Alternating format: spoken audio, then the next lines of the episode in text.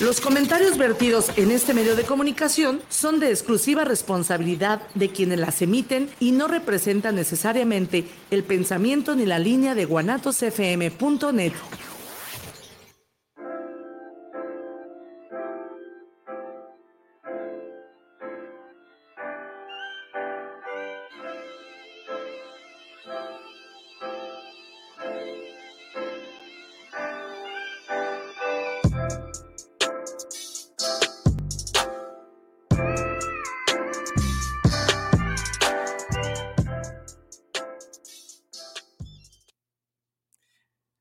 noches, estimados amigos. Bienvenidos a una emisión más de nuestro programa y este en el cual los saludamos cada martes. Este, como ya saben, es un programa que tiene es con sentido social, con sentido de la cultura, con sentido de la política, pero sobre todo con sentido común. Bienvenidos a esta a esta emisión más este martes en una noche fresca que ya se empieza a sentir y se agradece mucho que el cambio de clima vaya siendo un poco más grato, ya que ha sido un verano alargado durante este año. Y hoy tenemos eh, como invitado a nuestro buen amigo Germán Salazar. Germán, bienvenido nuevamente a estos, a estos micrófonos. Gracias, Miguel, gracias. Eh, muchas gracias otra vez por la invitación, ya la segunda ocasión. Y pues encantado de, de hablar de migración, Miguel. Muchas gracias por el espacio. Bien, pues precisamente eh, estas fechas se nos acomodan porque hablar de migración siempre tiene mucho, hay, hay, mucho que decir, hay mucho que aportar, hay mucho que conocer, porque aún y cuando México es un país con una vocación de, de migración natural y especialmente el estado de Jalisco junto con Zacatecas y Michoacán, seguimos todavía sin conocer todos los procesos. Y vaya que por lo menos tenemos algún familiar muy cercano que, ha tenido que emigrar a los Estados Unidos de manera legal o ilegal y eso los lleva a estar en otra, en otra este, eh, dimensión y en otra situación, pero aún así yo creo que pasa ya tan, tan seguido, Germán, que lo vemos hasta de manera natural que no ponemos de acuerdo en lo, eh, o no ponemos atención en los detalles, ¿no, Germán? Es correcto, sí, ya la migración... Eh, ya casi casi es una noticia cotidiana, ya aparece en todos los medios de comunicación el tema migratorio. Ahorita con los nuevos eh, eventos sociales que han, que han ocurrido, los eventos, guerras en otros, eh, otros continentes, que la verdad eso también ha generado que el fenómeno migratorio sea más dinámico y se escuche cada día más. Y como lo dices, se ha vuelto a lo mejor ya hasta pues cotidiano, que ya se nos hace pues normal, ¿no? Pero este fenómeno es un fenómeno que ha existido desde hace mucho, mucho tiempo, que persiste. Oye, es tan normal, estimados amigos, este, este, o se ha normalizado tanto, digo, no es que sea normal, se ha normalizado tanto que incluso, pues, la presidencia de la República presume las divisas que nos llegan a través de, nuestros amigos migrantes, cuando lo que debería darnos es vergüenza, porque si están ellos, este, si se tuvieron que ir a Estados Unidos y a trabajar allá, y a mandarles dólares a sus familias que se quedaron aquí en, en, México, en sus estados, en sus pueblos, que están aquí en esta, en esta parte, se fueron allá porque no encontraron las condiciones económicas aquí para hacerlo. Y si estuvieran aquí en México trabajando, no ganarían lo que, lo que ganan allá. También, si, si bien es cierto, la vida del migrante es, es, muy complicada y es muy matada en este, hablando de, de quienes se van de aquí, de, de México a los Estados Unidos buscando el sueño americano. Este, quienes van en esa, en esa parte, debería darnos vergüenza presumir las divisas que, que entran en, ese, en esa parte. Pero aparte, estas fechas también tienen mucho que ver porque este, diciembre es un mes donde los paisanos hacen mucho por regresar a su, a su terruño. Entonces, tenemos el Día del Migrante, Germán. El Día del Migrante es eh, este 18 de diciembre, es el Día Internacional como tal de, del Migrante y es una fecha que sin duda alguna simboliza eso precisamente, dar ese, ese reconocimiento a todas las personas que por alguna condición eh, social, económica, política, eh, violencia y por buscar también una mejor calidad de vida, pues emigran a otro país desconocido y pues buscan esa, esa mejora en sus condiciones de, vida, ¿no? Y, es precisamente, eh, estamos a un día prácticamente de, este 18 de diciembre, que fue, eh, que es cuando se lleva a cabo esta eh, celebración celebración que les da mucho gusto a todo el mundo, pero debería darnos vergüenza celebrar cosas como estas, ¿no? Deberíamos de celebrar el hecho de que la gente se quede en su país, tenga las condiciones económicas para hacerlo, esté cerca de su familia, no haya, no haya hijos sin padre, no haya, no haya pueblos sin hombres, porque este, encontramos toda esa realidad es la que nosotros encontramos en una, cuando hay una, una migración. Este, lo, los, los pueblos se quedan sin hombres, son pueblos de mujeres y niños que, se quedan aquí a, la atención de la familia y a sacar adelante el trabajo que se hace en un pueblo. Y los hombres normalmente se van a Estados Unidos a la pizca, a, los trabajos de intendencia, a trabajar, a lavar platos en algún este, restaurante, que es mayormente los trabajos que consiguen en migración. Y sobre todo esto, sobre las condiciones que, esto lleva, invitamos hoy a Germana que va, a que vayamos platicando también acerca de los derechos humanos de los migrantes, porque este, eh, hay una situación que por el hecho de entrar de manera ilegal, las violaciones a los derechos son constantes, ¿no? O sea, llegan, quieren un trabajo y, lo pagan en, las, en, condiciones este, muy desiguales con otra persona por el hecho de ser ilegal. Y cuando el, patrón lo eh, conoce esta condición, pues abusa de esa, de esa situación.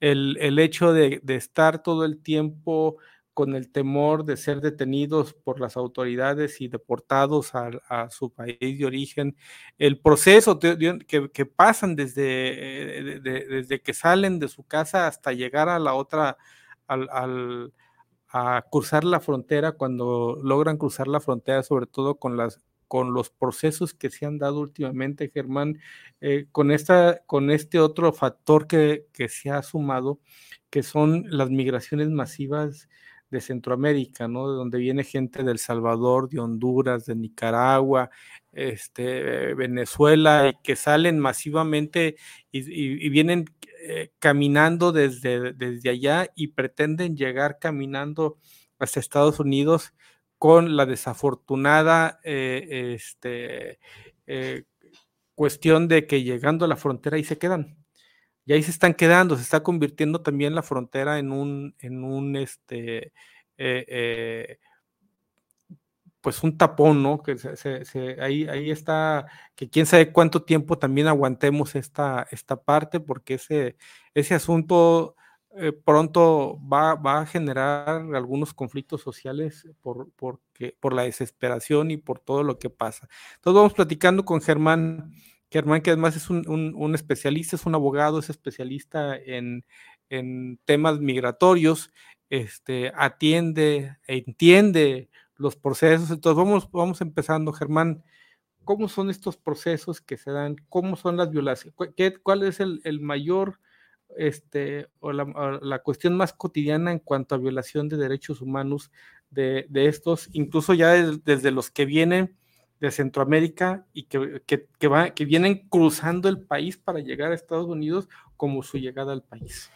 Pues hay que recordar que obviamente el Día del Migrante parte desde ahí, desde un reconocimiento por las, los famosos tratados internacionales, eh, las convenciones en materia de, migración y de reconocer los derechos humanos de las personas migrantes. Y pues de ahí parte precisamente eh, este reconocimiento de los mismos. Y obviamente sí, ahorita en los últimos años, con el tema de las famosas caravanas migrantes, pues sí ha incrementado este fenómeno, tanto así que el gobierno federal actual tuvo que implementar medidas a través del Instituto Nacional de Migración, la Guardia Nacional, de regular y controlar el acceso en la frontera sur del país, de nuestro país, para que estas caravanas, pues obviamente lleven, digamos, un control o traten de, llevar un control o un registro de todas, esas personas que eh, quieren intentar cruzar todo el territorio nacional para llegar precisamente a Estados Unidos. que se atraviesan estas personas migrantes, pues se atraviesan con muchas violaciones, entre ellas pues su principal, el tema del derecho humano de tránsito, por ejemplo. el derecho al tránsito. Exactamente, de poder transitar por nuestro país, el poder acceder a, otro, poder de trasladar a otro lugar, el tema de los derechos de identidad, el tema de derechos de documentación, de acceso a una fuente de empleo, eh, acceso a la salud, por ejemplo, seguridad. Todas esas violaciones pues se encuentran y, se, y van pasando todas las personas migrantes que van a estas caravanas para precisamente llegar a otro tope que es en la zona norte, donde se encuentran precisamente ya en la frontera de México y Estados Unidos y donde el gobierno de Estados Unidos pues también ha puesto desde Donald Trump, ha puesto ahí una pequeña cortinita y agregarle también a los gobernadores de Texas, de Arizona, que son de naturaleza pues obviamente antimigrante, muy racistas, así se tiene que decir, bien claro, que obviamente eso están generando de que están los albergues en, las zonas fronterizas pues estén a tope, estén en su máxima capacidad. Ahora bien, con los apoyos que antes se daban por parte de los gobiernos, ya no hay apoyos para los albergues, para los migrantes, y esto ha generado mucho caos en la zona fronteriza y las personas también un caos en mismo Estados Unidos de las personas que logran cruzar de manera indocumentada o que logran eh, pasar a través de los asilos u otros eh, mecanismos que da el gobierno estadounidense para las personas migrantes que vienen, como tú lo dijiste, de Centroamérica, de Venezuela este, y de otras partes de, de otros territorios del mundo. Y luego también recordemos que no es una, este, no solamente lo hacen por una cuestión de gusto o por, o por el tema de ir a cumplir el sueño americano, que es, por ejemplo, la situación de mucho del migrante mexicano, sino que estos tienen otra característica, vienen huyendo de la violencia, vienen huyendo de la guerra, vienen huyendo del narcotráfico, vienen huyendo de las pandillas que se dan en esta, en esta parte. Y ahí también vamos hacia a otros, a otros lugares del mundo, que no, no es precisamente México como es este, actualmente la, la, guerra que se está llevando en, en la franja de Gaza con, con Israel que esto también ha tenido que, que, orillar a la gente a, tenerse que desplazar hacia otros lados, ¿no, Germán? Sí, eh, lo mencionaste bien, también parte desde unos años atrás con el tema de Siria, de Turquía, estos conflictos eh, bélicos en, la zona de, de, Europa que han obviamente contribuido a que existan estas olas de desplazamientos de personas. Había un dato ahí este, que estaba leyendo hace unos días que de desde el 2010, que se tenía un dato de 41 millones de personas trasladadas, ahorita la fecha ya se duplica a 82 millones de personas que se desplazan precisamente de toda esa zona de Europa que tienen estos conflictos bélicos, se trasladan ya a otros, digamos, a otros países buscando refugio, buscando asilo y precisamente huyendo por esos conflictos, esa violencia que existe y pues también por el, el simple hecho de salvar sus vidas pues hay un incremento en estos desplazamientos pues masivos, masivos completamente. Aquí en, aquí en México hay un caso, bueno, no un caso, hay varios, pero uno, hay, en un área que se, ha, que se ha marcado mucho, que además de ser un estado que tiene una vocación migratoria, es el caso de Michoacán, que ya están dejando de migrar solo por tener una mejor condición están yendo, están migrando a Estados Unidos o a otras partes del país huyendo de la violencia que se está eh, que se está dando, que este es un problema que viene ya de varios años y no se ha atendido en ese, en ese sentido. Entonces, todo, es, todo este tipo de cuestiones pues no son más de que violaciones flagrantes a los derechos humanos de los habitantes, independientemente de donde estén, ¿no? Si vienen de Centroamérica, si es en Europa del Este, este, si, si tiene que ver, este, si es de México a Estados Unidos, este, donde quiera, donde quiera que se dé, uno de los factores este, importantes también ha sido la violencia, lo que los ha orillado a, a, irse, ¿no? No, no, hemos, no vivimos o decimos que vivimos en tiempos de paz, porque ya no hemos tenido aquella, la, primera o segunda guerra mundial como se vivió. Sin embargo, este tipo de enfrentamientos que se tienen a veces son más encarnizados que esa, que esa misma, ¿no? guerrillas que no se controlan, este, conflictos entre, entre naciones, eh, por, los territorios y una situación que, que, lleva. Entonces, ¿qué hacer, Germán? ¿Qué recomendaciones tenemos para que la gente vaya atendiendo o, sus derechos humanos? ¿Cómo, ¿Cómo irlo resolviendo?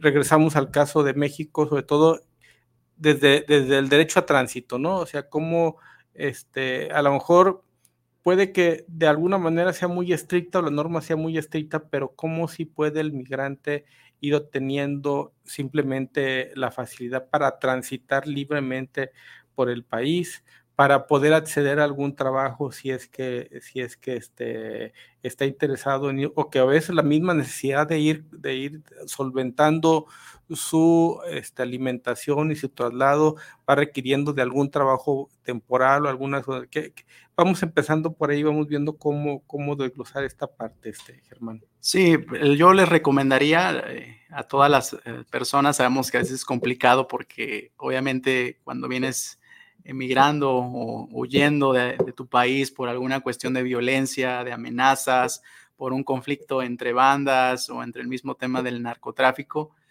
eh, pues obviamente yo les recomendaría que también traten de venirse con sus documentos eh, básicos de identidad lo más que tengan, que también eh, acudan cuando ingresan por la frontera sur, acudan al Instituto Nacional de Migración para que obviamente tengan un registro de las personas migrantes, de ellos, que se registren, que tengan ese control para que les puedan emitir a lo mejor algún documento de, mm, nacionalidad, repatriación, también eh, un documento en el cual se están solicitando a lo mejor la calidad de asilo aquí o de refugio en, México, que existe una dependencia que es la, la Comar, la Comisión Mexicana de Refugiados, que ahí pueden acudir las personas para solicitar el, precisamente el refugio, como así lo dice esta dependencia, pero es necesario que acudan al Instituto Nacional de Migración.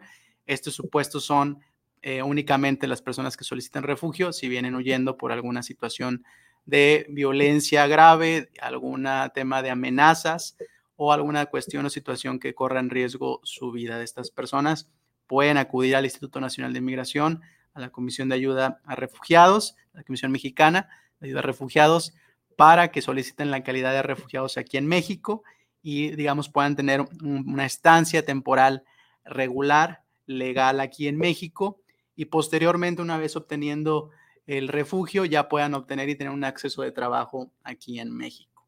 Esa es, digamos, la opción más eh, rápida que se puede hacer rápida, entre comillas, por la cantidad de demanda que ya está saturado el Instituto Nacional de Migración y la Comisión Mexicana de Ayuda a Refugiados, que hay muchísimas solicitudes de refugio.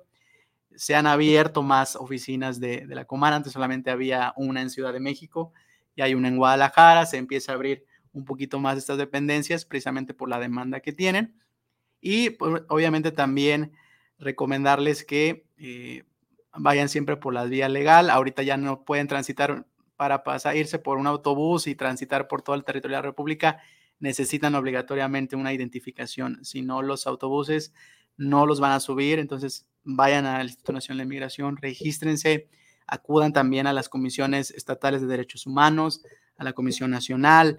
Si hay alguna organización, algún albergue cerca de ahí, acudan. También hay personas capacitadas que los pueden asesorar jurídicamente, los pueden ayudar socialmente, psicológicamente y también alimentariamente acudan siempre y eso evitará que también corran en riesgo, porque muchas personas lo hacen, que se vayan en la bestia, en el famoso tren de carga, que se puedan topar con crímenes eh, de, la, delincuencia organizada, con bandas, con grupos, y eso obviamente pueden correr en grave peligro sus vidas. Entonces, aquí en México, digamos que esa es la, primera herramienta para que ellos puedan acceder a una, una fuente de empleo.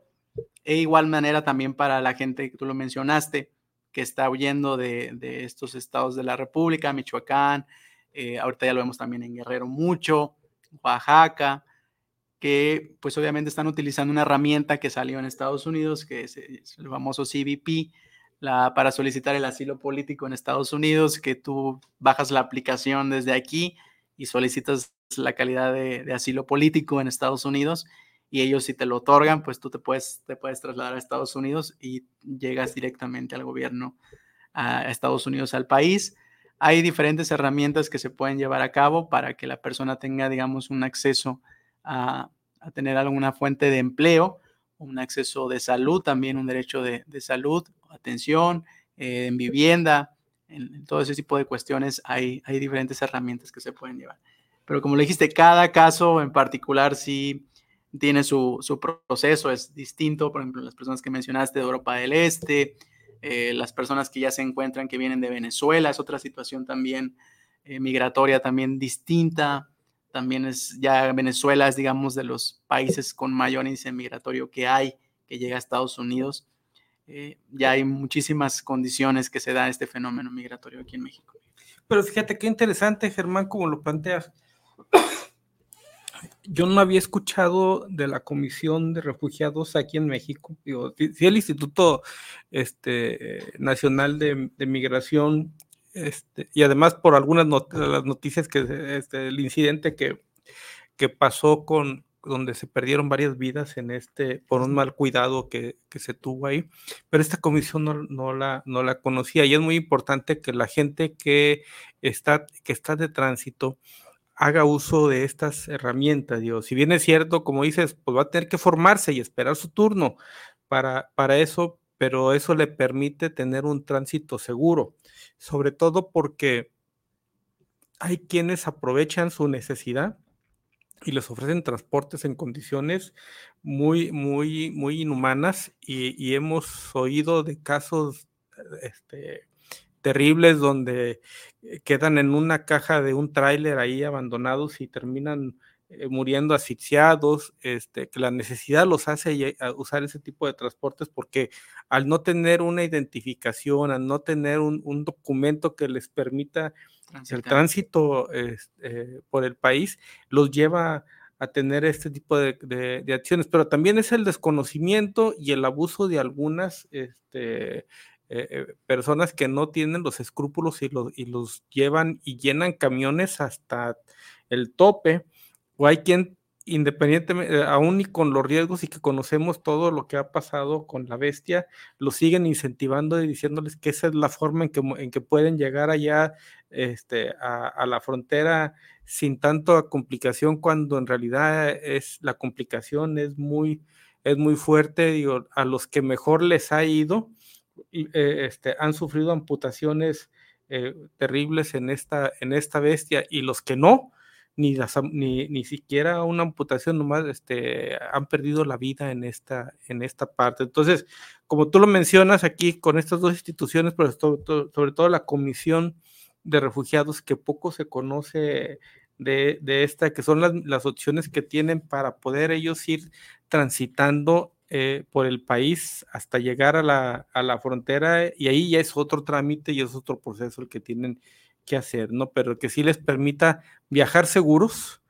Eh, eh, hay gente que llega con dinero, digo, con, no, con, con dinero básico para trasladarse, pero al hecho de no tener un, documento no les permite tomar un camión, no les permite este, usar un transporte y, terminan haciendo las caminatas o usando transporte de manera irregular en esta parte y eso, les, y eso también los orilla a que caigan en las manos del crimen organizado, quienes sabiendo que van de tránsito y sabiendo que son ilegales, eh, los secuestra y los obliga a hacer trabajos para el narcotráfico y con la posibilidad de nunca volver a saber nada de ellos.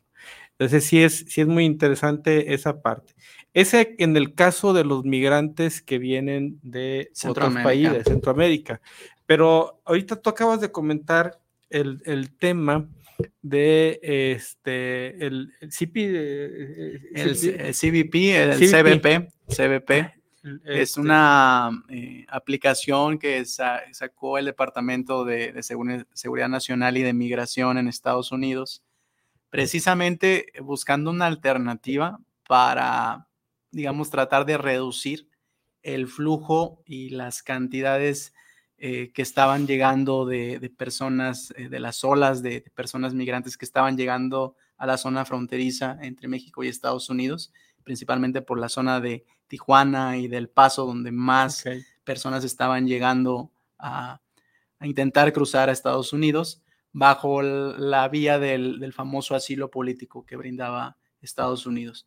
Esta medida se implementó más con el gobierno actual de, Joe Biden, buscando precisamente, cuando Donald Trump estaba en el poder, ya existía este tipo de, olas y caravanas migrantes y buscando el asilo político, principalmente de Venezuela. Sabemos que Venezuela está pasando por una crisis política, social y humanitaria grave entonces todas esas personas buscaban el asilo político para ingresar a Estados Unidos y al verse rebasados de esta cantidad de demandas y solicitudes, Donald Trump hace una famosa, eh, digamos, reforma o ley, se llamaba la famosa el título 42, que eh, fungía para que México fuera, digamos, el país de refugio. Todas las personas que estaban en Estados Unidos, que tenían alguna petición de asilo, las mandaban a México, a la frontera, para que ahí se esperaran en lo que se resolvía su situación, ¿no? Sí, pero ahí se está conteniendo y conteniendo y conteniendo y cada, y esa, y, cada vez llega y llega más gente de manera física. Entonces, interesante es conocer estas herramientas, aún para los connacionales que, también buscan la forma de, viajar a, Estados Unidos por una situación humanitaria o de, otra índole, pero sí saber que ya no tienes que ir a la frontera y estar esperando ahí a ver a qué horas te llaman, te hablan, sino que simplemente hay una aplicación. Y en esa aplicación quedas debidamente registrado y ellos le dan un seguimiento a, tu petición. Y ahí mismo te, deben de contestar si es procedente o no es procedente, Germán. Sí, todo el proceso es en, en, línea. Tú bajas la aplicación, CBP, C de casa, B de bueno y la P, P de pato, CBP, la descargan y ahí haces todo el proceso en línea. Llenas, te tomas tu fotografía, tú ves tus documentos, explicas cuál es la situación por la cual estás solicitando el asilo político. El gobierno de Estados Unidos te va guiando, te vas llenando ciertos pasos cada eh, proceso, te va diciendo que lo que necesitas, que te hace falta. Y ya cuando termina todo tu proceso de llenado y de aplicación en, en esta aplicación, en esta app, pues ya obviamente ahí ya el gobierno de Estados Unidos, si te dice que eres apto para el asilo, ellos te dicen, ok, ahora sí ya trasládate a la frontera y ya dirígete con tal dependencia, con tal oficial, a tal punto de, ingreso para que eh, entres a Estados Unidos bajo la calidad de, de, asilado. De, asilado. ¿Sí? ¿Esto qué quiere decir? Porque eso mucha gente se confunde. Ah, ya me dieron asilo, ya entré a Estados Unidos, ya me voy a poner a trabajar, ya tengo mi visa, mi permiso. No es así. Si tú vas como asilo, pues obviamente tienes que, uno de los requisitos es si tienes algún punto de llegada donde te puedes quedar, de lo contrario, pues el gobierno se encargará de moverte a, algún lugar donde tengan espacio y esperar, a esperar hasta que se resuelva tu situación, tienes que ir a una corte federal en Estados Unidos, el juez va a revisar tu caso y ahí te va a decir si, si eres apto para eh, tener el asilo político o no. Y eso es un proceso que puede durar hasta dos años. La ventaja de esto es que ya estás dentro de Estados Unidos. Pero, pues obviamente corres el riesgo de que en ese proceso el juez te diga, no eres considerado y vas de, retache para, o sea que este lugar de origen. Primero, esta aplicación nos permite hacer el trámite sencillo, pues sin necesidad de tenernos que trasladar para, para ver y estar esperando allá en la frontera a ver cuándo te van a llamar sino que haces, haces, entras a la aplicación, llenas tus datos, subes los documentos que tienes que, subir y, ya te darán una resolución en el sentido de si eres o no apto para el mismo. Una vez que es apto para el mismo, te, trasladas y ya que, ya que este, y el trasladarte no quiere decir que ya se resolvió, ya se resolvió la primera parte del proceso. Es correcto. ¿sí? Que es donde ellos deciden tomar tu caso porque una vez, aún estando dentro de Estados Unidos y que te mantienen en un, en un, en un espacio con movilidad limitada, es correcto. Este, eh, eh, tiene que haber luego un juicio. ¿sí? y ya será la corte, quien determine si sí se te otorga el, el, asilo. o no se te otorga el asilo. y ese, ese, proceso, ese proceso es el que dura puede durar hasta dos años. Es, es el tiempo máximo y el tiempo mínimo. El tiempo mínimo seis meses, pero prácticamente no hay casos que se resuelvan en seis meses por la cantidad, y eso es a lo que, lo que iba a agregar Miguel, que esta opción sí vino, digamos, que a disminuir un poquito las, solicitudes y la cantidad de, personas que se concentraban en las zonas fronterizas. Lo decíamos en el inicio del programa, ya los albergues están saturados, todos los albergues están llenos. Hay personas que tienen sus eh, albergues, sus casas de campaña alrededor en la zona fronteriza, muchísimas personas que se siguen concentrando ahí que desconocen este, este mecanismo que es la solicitud del CBP o están esperando ya y no tienen dónde regresarse y dicen, me espero a que me resuelva el gobierno de Estados Unidos mi solicitud de ver si puedo entrar o no a Estados Unidos. ¿Qué ha originado esto de que quizás la respuesta para que tú ingreses a Estados Unidos sí es rápida, esa sí te dura un mes máximo de respuesta, pero estando en Estados Unidos ya la situación es diferente. Hay muchas personas que si tienen familiares en Estados Unidos donde tú puedes llegar ahí y el familiar que vive en Estados Unidos se hace responsable de esa persona, no le va a dar trabajo, como tú lo mencionaste acertadamente, es una movilidad limitada, prácticamente en la casa donde va a estar del familiar, ahí no, no se puede mover, no puede trabajar. Es como si tuviera un arresto domiciliario. Es correcto, que hace, que hace pocas palabras. Y si llevas a tus hijos también con bajo la calidad del asilo, los niños no pueden ir a una escuela en Estados Unidos porque se supone que tú vienes huyendo de una situación en peligro. Entonces, tienes que estar concentrada ahí. Las que no cuentan con algún familiar de respaldo en Estados Unidos, pues ahora sí que los están concentrando la mayoría de ellos en zonas eh, como Nueva York, Chicago, eh, Washington, D.C. Los están mandando eh, para allá y esto ha generado también un conflicto muchísimo. Tú vas a lugares turísticos y emblemáticos en Estados Unidos, en Chicago, Nueva York, y ves en las calles la cantidad de migrantes que hay en las calles esperando, que no veías hace 5 o 10 años. cuando llegas tú pensando que vas a disfrutar del paisaje, del parque, del, te, encuentras con una realidad diferente que es este, los campamentos de los migrantes que ya no, ya, ya, no, ya no pueden estar dentro de los albergues porque ya no son suficientes para atenderlos. Sí, hay una saturación extremadamente catastrófica. Ya se, tú ves en los puentes, en las calles, ni siquiera hay, hay albergues. La gente está ya en las calles, está fuera de las estaciones de policías, llegan ahí a dormir. Este, incluso ya se han concentrado cerca hasta de la Casa Blanca, alrededor de la cantidad de, de personas que hay. Los, los, gobernadores de Texas y Arizona y actualmente de Florida quieren mandarlos todos, los, siempre los concentran a esas ciudades santuarios que se les conoce, como Los Ángeles, Chicago, Nueva York. Para ellos deshacerse del problema, de ellos. Incluso, eh, irónicamente, como una medida hasta de desafío para el, presidente actual de Estados Unidos, Joe Biden, él de la, ciudad de Delaware, quieren mandarlos a Delaware, a la ciudad donde es el presidente, para que a ver si él se hace cargo de, de esta cantidad de personas que hay, porque sí, efectivamente es un exceso, es muchísima si hay personas aquí que, viajan a Estados Unidos y estos, estas ciudades que mencionamos, se van a dar cuenta de la cantidad de personas migrantes que hay allí. Es en, es en exceso, demasiado, demasiado, que esto está generando este tema del asilo político, de las migraciones, lo que se viene ahora con, con Gaza e, Israel, este conflicto que existe, el tema de Venezuela que todavía continúa y obviamente las caravanas migrantes de Centroamérica, y agregarle la, migración mexicana que ha sido de origen, pues esto va a seguir el fenómeno migratorio y vamos a ver en las próximas elecciones y el, si permanece Biden o si entra un nuevo presidente, qué medidas se van a tomar al respecto.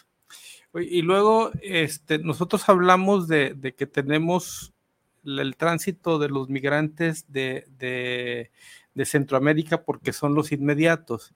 Y cuando volteamos a ver el problema de Gaza, la guerra de Ucrania con Rusia, esas partes, digo, nos quedan muy lejos.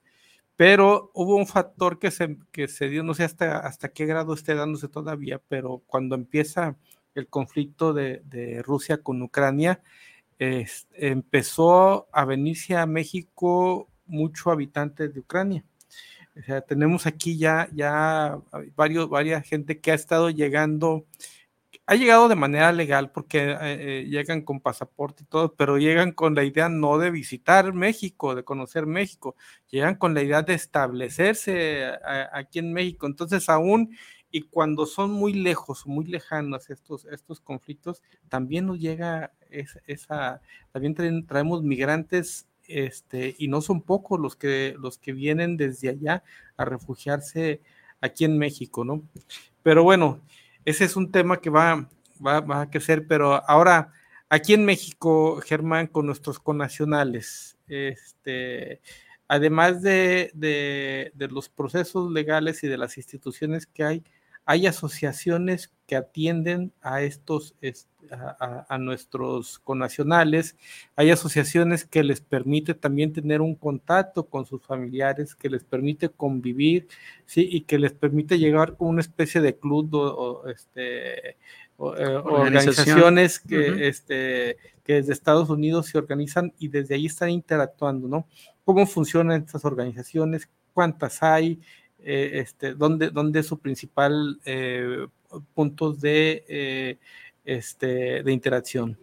Sí, eh, como lo mencionaste, Jalisco y, México, pues obviamente el fenómeno migratorio tiene una intensidad alta en, en, este, en este fenómeno y precisamente con la intención de, de trabajar también en conjunto con la sociedad civil, se crean estas organizaciones. El jalisciense, eh, el migrante jalisciense tiene diferentes perfiles, entre ellos está el perfil altruista, el, perfil social, y gracias a eso el, migrante jalisciense se organiza eh, a través de federaciones, de clubes en Estados Unidos con la intención de poder ayudar a sus comunidades de origen, tanto en proyectos, en temas sociales, culturales, educativos, y pues ahorita surge mucho el tema de la, de la famosa reunificación familiar.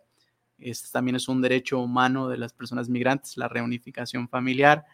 Y estas organizaciones, entre las cuales yo, yo tengo la fortuna de, trabajar, eh, estamos creando, creamos programas precisamente con la intención de, de ayudarles a, a, los paisanos que se encuentran en Estados Unidos a poder volver a, a verse con sus seres queridos, con sus padres, con sus hermanos, con sus hijos, para verse después de muchísimo tiempo que no, no, no pueden eh, reunirse, obviamente por la situación migratoria de nuestros paisanos, que muchos de ellos no cuentan con, con documentos para poder venir a México y visitarlos. Estamos en esta organización. A ti tocó estar en el, en el Instituto del Migrante en la administración pasada y fue muy exitoso un programa que llevaron a cabo que era, este, ¿cómo se llamaba? Cuando acercaban a los... A los se llamaba Familias Sin Fronteras. Familias Sin Fronteras. Familias Sin Fronteras. Donde había, este, nuestros amigos que nos escuchan, eran aquellos, el papá que tenía como 30 años sin ver al hijo, que se fue,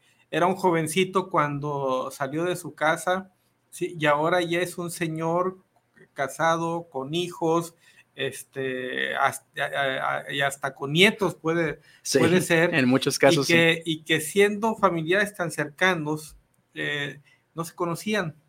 Es correcto. Eh, eh, la, que la mejor comunicación que, que, tenían fueron algunos de ellos que empezaron por cartas y ahora con la tecnología han, han, han ido ahí este, las videollamadas. Pero las videollamadas, pero una llamada telefónica y todo, y tampoco muy común porque luego también esas tienen un o la señal, o, la, señal a veces en las comunidades de origen no, es muy buena. Yo me, acuerdo cuando yo trabajé muchos años en el Instituto Nacional de Educación para Adultos y me tocaba hacer unos recorridos este, por la zona norte del estado, uh Huejúcar, Huejuquilla, Mezquití, San Martín de Bolaños, Tuspan de Bolaños y todo eso.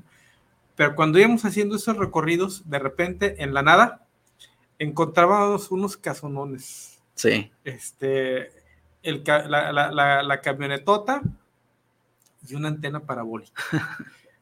donde, y eso, y esa no era más de que un familiar de un migrante, donde el, eh, este, el familiar de la, de la señora o de los señores con los que luego en el, en el, tránsito que hacíamos era, y como quedaban de camino, era con los que llegábamos luego a descansar o tomar un vaso de agua, eh, a, hacer una paradita ahí, ahí, ahí con ellos. Además, eran casas de paso, ¿no? Para todos nosotros que andábamos en esos, en esos lugares.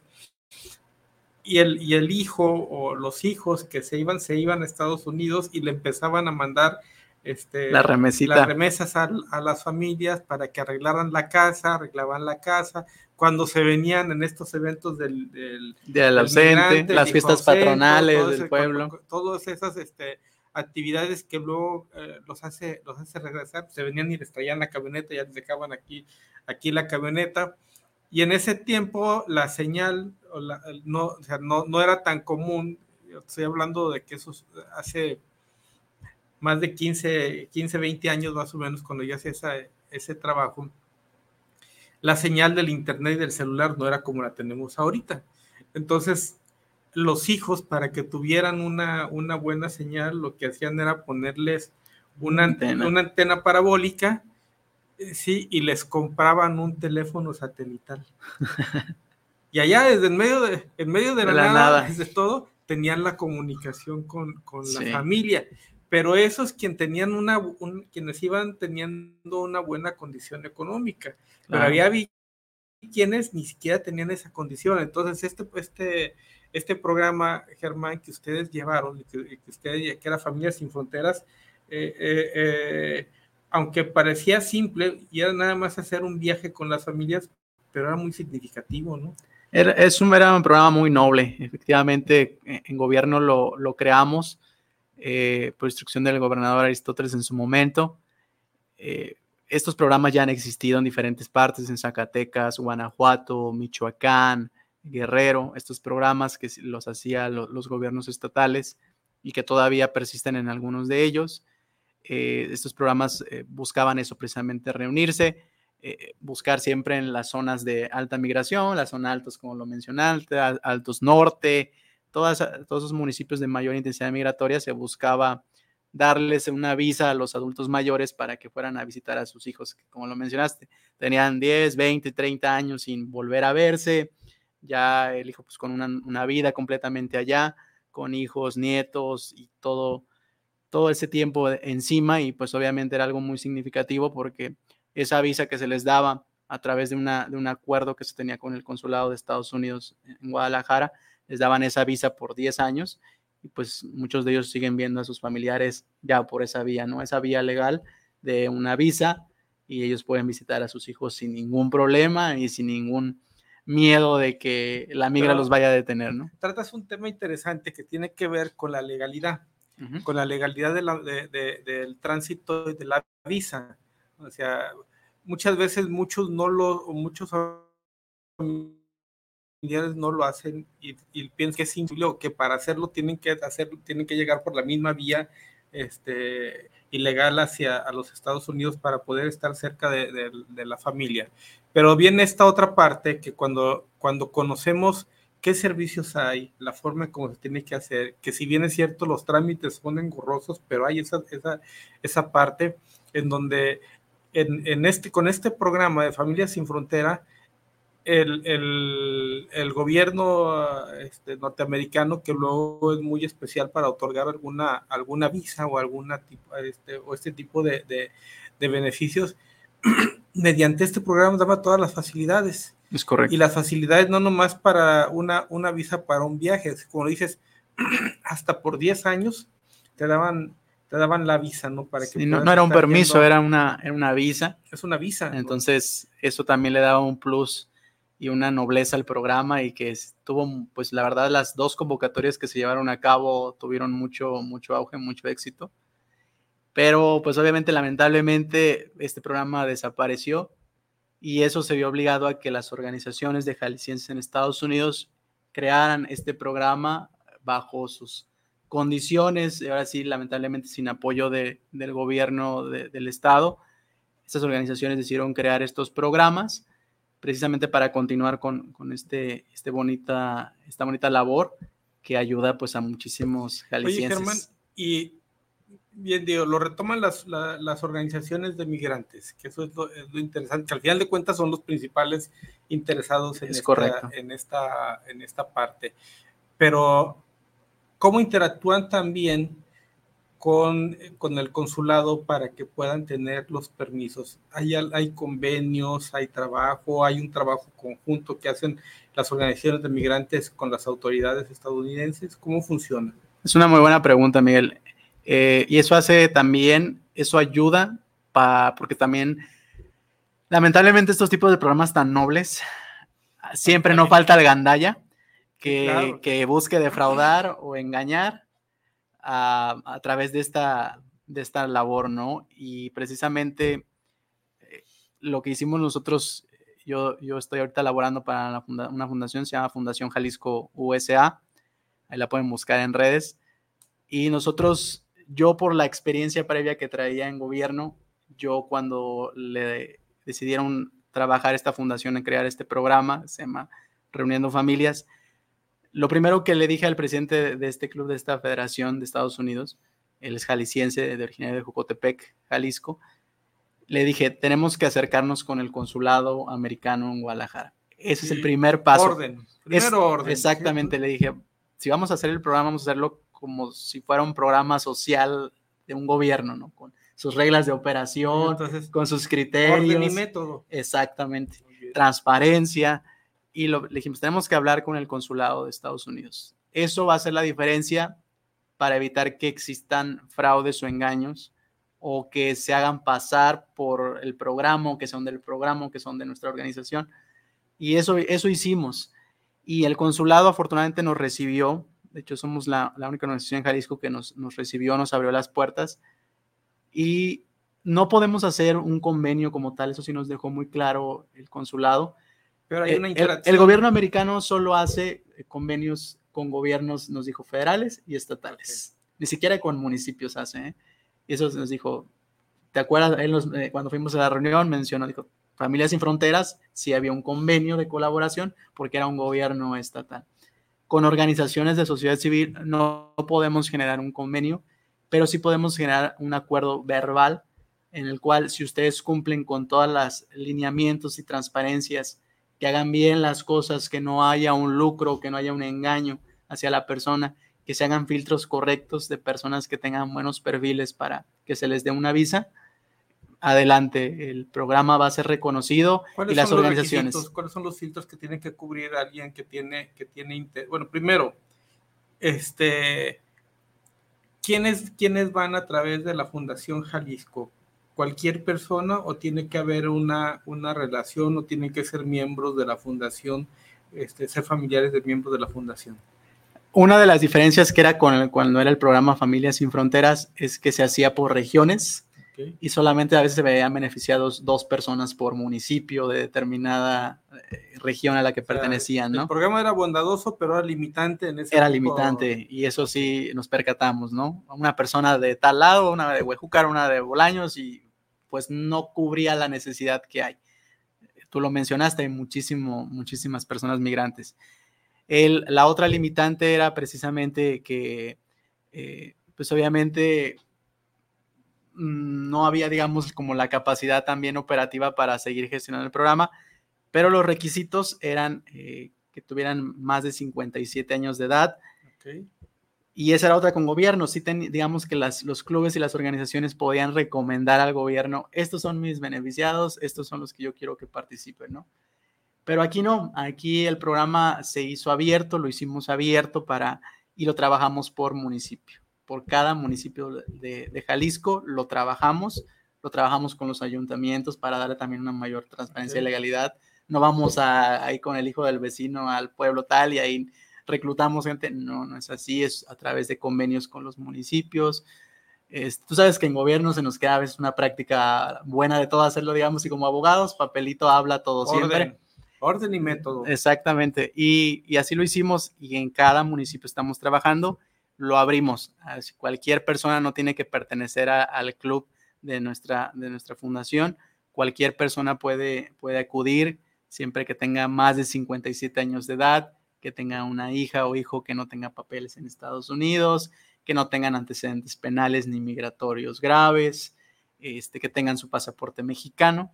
Y es, digamos, que los, los requisitos generales para que la gente pueda aplicar a, este tipo de programas. Luego, haces, o sea, no está limitado a una región, sino siempre, siempre nada más con quien cumpla los requisitos para otorgarles la visa y además la edad, pues para, para que tampoco se corre el riesgo de que se va y se va a quedar ahí a trabajar, se, va a ir a trabajar, ¿verdad? Es correcto. que debe ser un tema que es acercar, acercar a las familias. Pero dice que también que están trabajando con los municipios. ¿Cuántos municipios tienen atención en este momento? Fíjate que desde 2019 que, que entró a cargo del programa, ya hemos, tengo la, la, alegría de decir que ya llevamos aproximadamente unos 60, 70 municipios cubiertos. Vaya, pues no es, no es menor. ¿eh? No, no, no. De hecho, ahorita vengo de, de, de un municipio y, y, por mucho trabajo ahí con los presidentes municipales, pero de, todo lo hacemos así, Miguel, todo con orden, con, con transparencia, siempre con los ayuntamientos trabajamos con la finalidad de que la gente pueda acercarse a una dependencia y que tenga la confianza de que no va a haber un engaño, no va a haber un fraude, ese tipo de cuestiones, que, que va a haber un respaldo también para la gente. Tú sabes que la primera, digamos, ventanilla o la, el, la, primera dependencia que va a llegar una persona que solicita cualquier tipo de trámite es el ayuntamiento municipal, ¿no? Sí, ahí va a llegar. La, son la autoridad primaria. Exactamente. Cualquier tipo de trámite va a llegar ahí. Entonces, que tengan la certeza que lleguen ahí pues eso nos ha ayudado a que con, trabajando con los municipios, no solo a través de este programa, Miguel nos ha ayudado, sino también poder sensibilizar al funcionario público, también ayudarlo al trato a la persona migrante y al adulto mayor, que también no es cosa, no es cosa fácil, tratar y, y, cuidar al adulto mayor es un proceso distinto, tú sabes todo el proceso que, que implica, pero que lo hemos hecho bien y ya hemos tenido, la verdad, muy buenos resultados trabajando eso. Y es que eh, eh, para quienes nos escuchan, el, asunto del migrante muchas veces termina siendo un tema de ida y vuelta. Así como se van ellos a Estados Unidos a generar recursos, a tener trabajo, a tener una, serie de, condiciones económicas mejores, también luego regresan y generan este, eh, ingresos. Me acuerdo, estaba yo muy chico, pero trabajaba en un programa que era Solidaridad y entonces ese programa tenía que ver, el, el, el, el, gobierno decía, a ver, yo te pongo el dinero y tú pones la mano de obra para, para hacer un, un proyecto. Hacer un proyecto. Que es algo parecido a lo que hoy cacarequeamos mucho, como que son gobiernos abiertos, el gobierno abierto, que es este, una corresponsabilidad de, de la sociedad so, con el gobierno, nada más que hoy lo hacen nada más sobre uno o dos programas determinados y entonces era una serie de actividades muy, muy, este, muy abiertas. Había una, un, un municipio en donde estaba eh, el, el, llegó la gente de, lo que era el, era lo, anterior a, la, lo que es a lo que fuese de Sol y ahora la Secretaría del Bienestar cuando era nada más un programa, todavía no era una Secretaría de Estado. Y llegan, llegan los técnicos y llegan al municipio y empiezan a hablar con la comunidad y dicen, oigan, a ver, vamos poniéndonos de acuerdo para esto, hay un presupuesto, hay una bolsa de tanto dinero para desarrollarla aquí en, el, en, el, en la cabecera municipal y nosotros les queremos proponer algo. Hay que arreglar la entrada de la, de la carretera que está muy fea y muy dañada y eso no les, este, el acceso también, la gente se molesta mucho, los carros se les descomponen, todo lo que genera una, una carretera llena de baches eh, proponían hacer uh, y, y, otras dos obras, o sea, eran tres opciones, no me acuerdo las otras dos, pero una era la carretera, me acuerdo mucho de la carretera porque fue mucho la discusión, pero era este, reparar la carretera y, y, hacer otras dos acciones dentro del, del, de la cabecera municipal. Y, y los los habitantes decían, no, no, no vamos arreglando la plaza de toros. Decía, no, ¿cómo la plaza de toros? ¿Cómo le vamos a meter dinero público a la plaza de toros?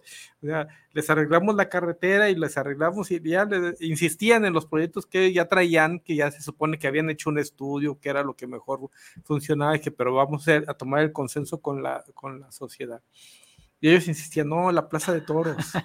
Dice, no, no, como la plaza de toros. Y, y, vuelven, otra vez, vamos haciendo esto hasta que alguien dijo, a ver, a ver, a ver, vamos escuchándolos a ver cuál es la razón por qué quieren plaza de toros. la plaza de toros.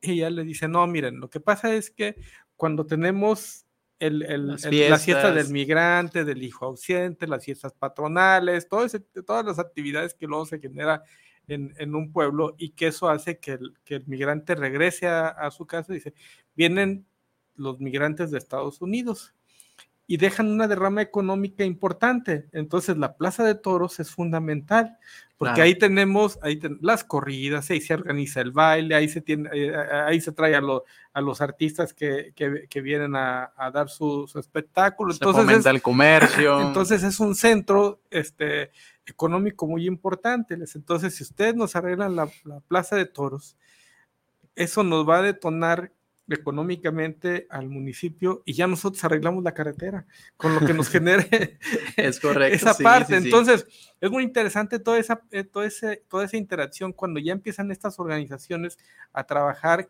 porque primero se van buscando una mejor condición sin pensar qué va a pasar, pero ya cuando se van organizando de esta, de esta manera, entonces el tema termina siendo de ida y vuelta. Y regresan también a generar acciones y beneficios para su pueblo, independientemente de quién sea el, presidente municipal o quién sea la autoridad. es un tema que no les importa. Ellos regresan a buscar una condición mejor para, para su pueblo. Entonces, en este caso, la Fundación, Fundación Jalisco se llama donde participa. Sí, Fundación Jalisco. Fundación Jalisco, que es donde, donde colabora nuestro amigo Germán en esta parte.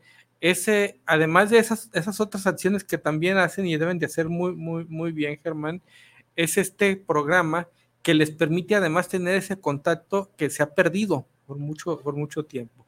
Y el ir, el ir ya, o el, tener del 2019 a la fecha, ya, ya llevar 60 municipios, este, no es menor, porque si lo traducimos en beneficiarios, sobre todo con este, nada más en este programa de acercar a las familias, de cuántas gentes estamos hablando que ha, ha habido en este proceso más o menos. Este, en Jalisco hemos beneficiado ya a más de 3.500 familias y la Fundación Jalisco también trabaja en otras partes eh, eh, de México, Oaxaca, todo el sureste y ya sumamos aproximadamente unas 6.000, 7.000 familias de 2019 a la fecha estamos hablando de, un trabajo impresionante que tiene que ver, todo es un trabajo impresionante de vinculación con los municipios, de organización con las autoridades, de, estar este, haciendo el acercamiento también con, eh, con, con, las, con, los consulados.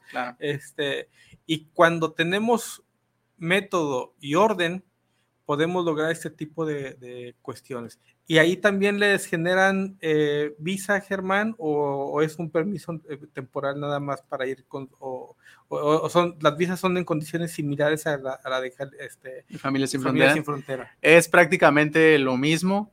También es una visa que se les da por, por 10 años a los adultos mayores. Este, esto pues, gracias siempre a la, al trabajo que hacemos y, al consulado, que, no le dejamos de agradecer al consulado americano y a la embajada también de, Estados Unidos en la Ciudad de México, donde también ahí nos apoyan. Eh, sí es una visa por 10 años, lo cual les permite poder viajar, pero tiene ciertas reglas, es parte de, de nuestras reglas operativas, de nuestros criterios, que la primera vez si tienen que cumplir un tiempo determinado, van bajo supervisión de la fundación. La primera vez generalmente siempre viajan de 15 a 21 días este, van y vienen.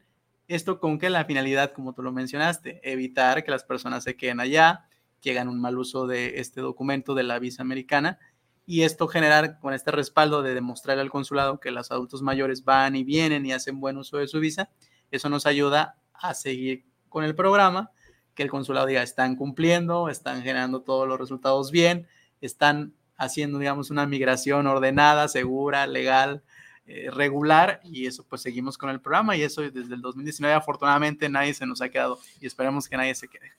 Oye Germán, este, ¿cómo tienen sus controles ustedes? porque eh, al, inicio cuando son poquitos va bien, pero ya ahorita donde estamos hablando de que en este transitar son alrededor de 6 mil familias las que han atendido, que no son, no precisamente es una visa por, por, por familia. Deben de ser que dos o tres. Sí, generalmente es el, papá y, la mamá, ¿no? O sea que de estas seis mil amigos estamos duplicando y estamos hablando de que tranquilamente son 12 mil visas que se han generado a través del programa de Fundación eh, Jalisco.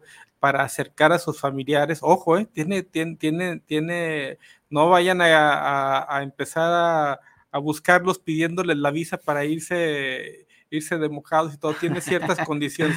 ¿Cómo llevan esos controles ustedes para, o, ese, ese orden, este, Germán? Pues eh, tratamos de hacerlo ahora sí con, de acuerdo a nuestra expertise y, la experiencia, siempre hacemos que cada que hacemos la convocatoria en, coordinación con los ayuntamientos, cuando se lanza la convocatoria con estos requisitos que ya mencionamos, eh, hacemos una sesión informativa y un filtro con cada una de las personas porque sabemos que cada persona tiene un caso en específico. Hay ocasiones en que las personas fueron a Estados Unidos, las llegaron a detener, o se daba mucho que entraban con una mica falsa, una green card falsa, una visa falsa, cruzaban por la línea. De turista y se quedaron. Y Ajá, sí, muchas de esas cosas. Y eso obviamente genera que tratamos de hacer el filtro. Personas que pasaron con algún documento falso alguna vez, que los detuvieron y estuvieron encarcelados en Estados Unidos, pues obviamente no van a pasar, ¿no?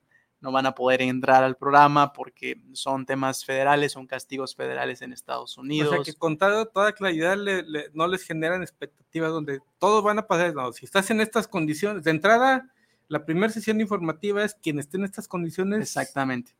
Ya ni sigue haciendo el trámite. Sí, desde ahí le somos muy claros. El, proceso. Sí, tuvimos un caso en Arandas que llenamos un auditorio de 200 personas y se redujo a 80 por lo mismo que de la mitad. Muchos van por la edad, piensan que son visas normales y no, es un programa, es para adultos mayores, es destinado para adultos mayores, este, que, que cumplan con eso, que tengan al hijo o hija que no tiene papeles, y todo eso tratamos de hacer el filtro lo más especificado posible, que, el hijo no haya Oye, y tiene que temas allá en Estados Unidos. Perfectamente identificados a los familiares en Estados Unidos. Claro. Y ustedes tienen que tener también la certeza de que en realidad tiene, tiene ese familiar en Estados Unidos. Sí, nosotros lo contactamos al, al hija, hijo responsable que está en Estados Unidos, lo contactamos.